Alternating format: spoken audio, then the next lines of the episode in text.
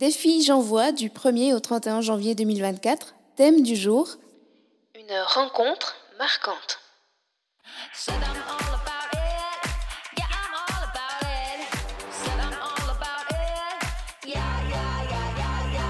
Plaisir et handicap, c'est le podcast qui parle ouvertement des sujets jugés sensibles. Peu importe notre situation, on a tous droit au plaisir.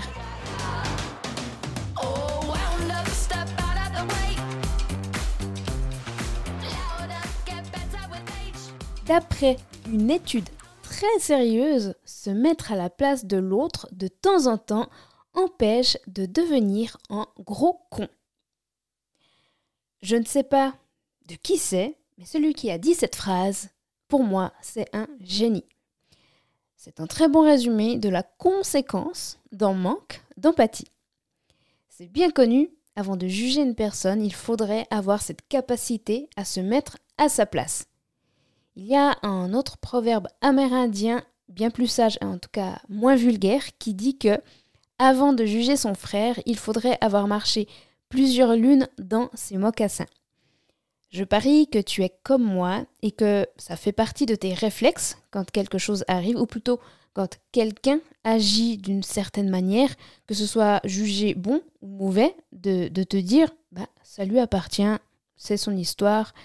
Euh, certainement qu'il a vécu quelque chose euh, dans la journée qui fait qu'il agit de cette manière, ou euh, pas dans sa journée, mais peut-être dans son histoire personnelle, dans son histoire de vie, dans ses expériences, dans ses relations, etc., qui vont faire bah, qu'aujourd'hui il est comme ça, il dit ça ou, quoi. C'est pas pour autant qu'on va non plus tout pardonner à tout le monde. Il hein. faut aussi avoir un, juste équilibre. Pour moi, l'endroit le plus compliqué où appliquer cette réflexion, euh, c'est sur la route. Parce que lorsque l'on est en voiture et que le, les, comportements des autres conducteurs sont incompréhensibles, euh, voire dangereux parfois, bah, ça demande vraiment une certaine souplesse d'esprit pour se dire que possiblement ce conducteur ou cette conductrice a eu une journée exécrable ou, ou que s'il semble si pressé ou qu'elle semble si pressée de dépasser toute la file, c'est peut-être parce qu'il ou elle a eu une urgence ou un rendez-vous super important. Si tu as cette capacité à avoir ce genre de réflexion, je pense que tu as déjà un très bon niveau de sagesse et de paix d'esprit. Que si tu n'y arrives pas, eh ben c'est pas grave, j'ai envie de dire même on s'en fout parce qu'on reste des êtres humains aussi. Quand on a une pathologie, quand on a une maladie, euh, il y a parfois ce moment où, au vu des circonstances, on doit, enfin tu dois l'annoncer à ton entourage, à tes collègues, ou aussi peut-être à ton, euh, ta future compagne. Euh, tout simplement. Peu importe la forme de la maladie, il y a toujours des interrogations, euh, un questionnement qui est normal et, qu'il ne faudrait pas, en théorie, s'en vexer. Au contraire, l'accueillir le plus sereinement possible va pouvoir créer une relation de confiance mutuelle et transparente. Quand on a la maladie des os de verre ou l'ostéogenèse imparfaite qu'on va raccourcir en, disant OI, quand on a l'OI, euh, les réactions sont souvent les mêmes. En tout cas, les questions sont les suivantes. Souvent, c'est Mais si on touche, tu te casses? Mais, euh, mais si tu tombes, alors, bah, t'es, cassé en mille morceaux. Euh, mais j'ai même eu, et, je sais que ça arrive aussi à d'autres personnes, ce genre de questions.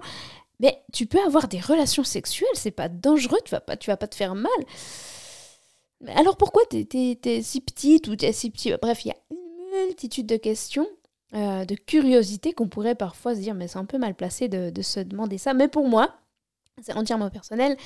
Euh, je préfère que les personnes posent ces questions-là et qu'on ait une, conversation là-dessus, que bah, qu'on puisse avoir mettre la lumière en fait sur sur euh, bah, des zones qui, qui questionnent et qui bah, je pense que c'est normal, je pense même que c'est humain de vouloir connaître l'autre qui, qui, est différent. Euh, donc oui, donc euh, ces questions, euh, pour moi, c'est toujours des conversations qui sont intéressantes et c'est des découvertes. Et puis perso aussi, ben, après moi, de mon côté, je me gêne pas non plus de poser toutes mes questions à la personne qui est en face de moi. parce qu'il n'y a pas de raison que ça n'aille que dans un sens. Mais il y a un mais. c'est que bah, dans ces moments de, questionnement, de découverte, d'interrogation, il y a parfois eu des personnes qui ont pris peur. Peur de me toucher et peur euh, de me faire mal, même peur, euh, même qui ont refusé, qui ont eu peur de me faire la bise tout simplement.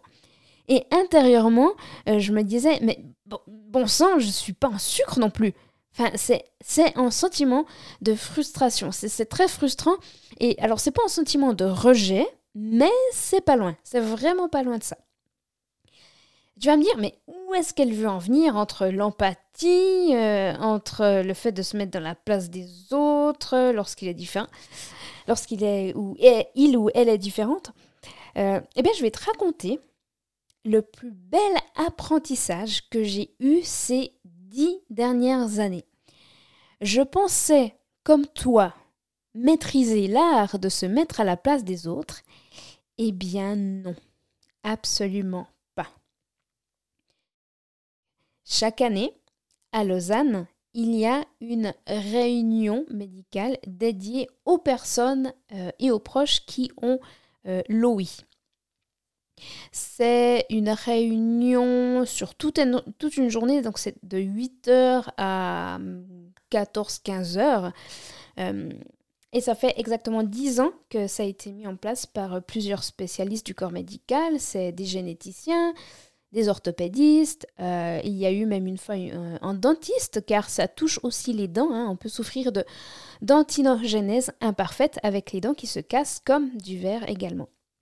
Il y a souvent des physiothérapeutes pour tout ce qui est exercice physique. C'est un axe qui est terriblement euh, important, qui est même fondamental pour... Euh, bah, alors pour les personnes qui ont l'ouïe, mais j'ai envie de dire, finalement, l'exercice physique, c'est fondamental pour tout le monde, le fait de s'activer. C'est vraiment une journée qui est importante parce qu'il y a une partie avec un parcours personnel, c'est-à-dire que chacun, chaque patient va aller voir les spécialistes nécessaire pour, euh, pour euh, son évolution, pour, euh, disons, pour le, comment dire, bah, pour son parcours médical en fait. Donc il y a une partie qui est personnelle, un parcours personnel, et puis il y a une partie où c'est une conférence, et souvent l'après-midi, une conférence qui est donnée par plusieurs médecins, plusieurs spécialistes, même des invités, euh, où ils nous font part des avancées euh, sur les recherches, euh, des nouveaux traitements pour soulager les douleurs ou bien pour renforcer le squelette. Et j'ai toujours une pensée, toujours une pensée pour la secrétaire qui, organise les parcours personnalisés parce que ça doit être un vrai Tetris entre les, médecins et les personnes pour que chaque patient puisse voir la personne qu'elle a besoin de, voir pour son parcours. Bref, je m'égare un petit peu. Donc la première, euh, ou non, je crois que c'était plutôt la deuxième année, euh, à la fin de, la journée, euh, bah, chacun rentre chez soi, chacun a fait son parcours ou a, justement a, accédé à, la conférence et aux, nouvelles informations. Mais bah, à la fin de, ça, de la journée, parfois on discute entre nous. Et je me rappelle, il y a, il y a 9 ans de ça, il y a 8 ans de ça, il y avait un petit un petit, euh, un petit gars qui était atteint de la maladie. Il venait avec ses parents, je sais pas, il devait avoir, euh, il devait avoir 6 ans, je pense 6-7 ans max. Et puis il l'avait, mais tout le temps ouverte. il l'avait tout le temps ouverte parce que il posait des questions. Par exemple, durant la conférence, euh, bah, tu vois, c'est les médecins qui parlent, on est tous là dans le public à écouter sagement les, les, données qui sont transmises, les informations qui sont transmises. Et lui, donc Nathan, il s'appelle, il posait des questions. C'était des questions hyper mignonnes, hyper naïves. Tu vois, bah, il avait 6 ans, il disait, bah, euh, euh, je sais pas, il parlait de son traitement, il disait, mais, ça fait mal. ça, brisait le silence et le, sérieux qui était un peu, posé dans la salle. Et, c'était vraiment euh, très mignon. Et moi, j'appréciais beaucoup ces petites interventions qui étaient vraiment magnifiques. En fin de journée, ma mère euh, qui m'accompagnait à ce moment-là discute rapidement avec les parents euh, du petit Nathan, discute voilà, de la pluie du beau temps, etc. Euh, puis moi j'attendais sagement qu'on rentre à la maison. Et je sais, je sais, vraiment, je ne sais absolument pas, je pourrais pas te dire d'où et pourquoi Nathan m'a sorti cette phrase tellement mignonne et tellement inattendue. Il m'a dit T'es une coquine, toi en plus avec sa petite voix, c'était tellement mignon, c'était tellement chou. Puis moi, j'étais mais quoi? Mais j'ai rien dit, mais j'ai rien fait. Qu'est-ce que tu me racontes? Et puis, à ce moment-là, j'ai eu l'élan de le serrer dans mes bras, tellement j'ai trouvé trop chou, tellement mignon.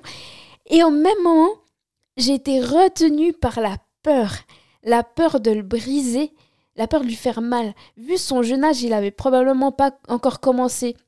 Il avait commencé aucun traitement de renforcement osseux et donc il était bien plus fragile que moi.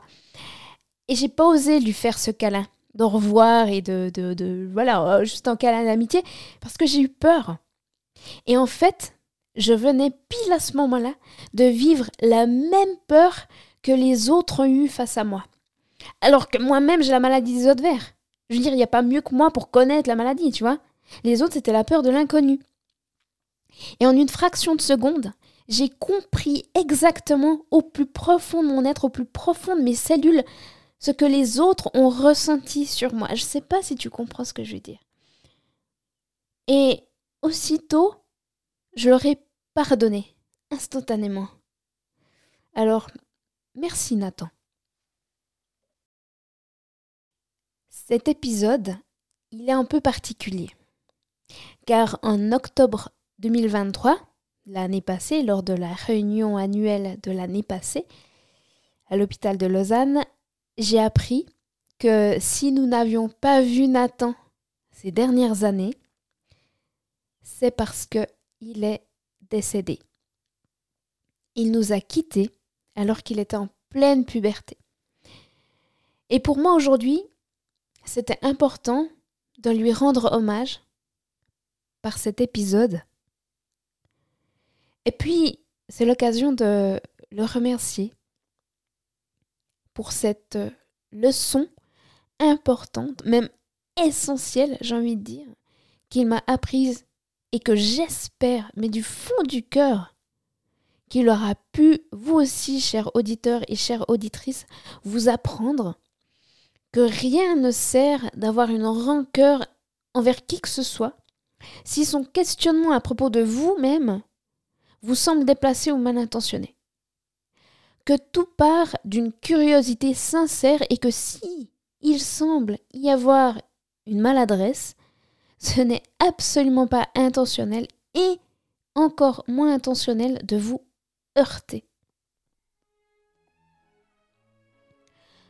Pensez que cette personne fait de son mieux avec ce qu'elle connaît et que si elle ne connaît rien, eh bien vous êtes le meilleur enseignant qui soit.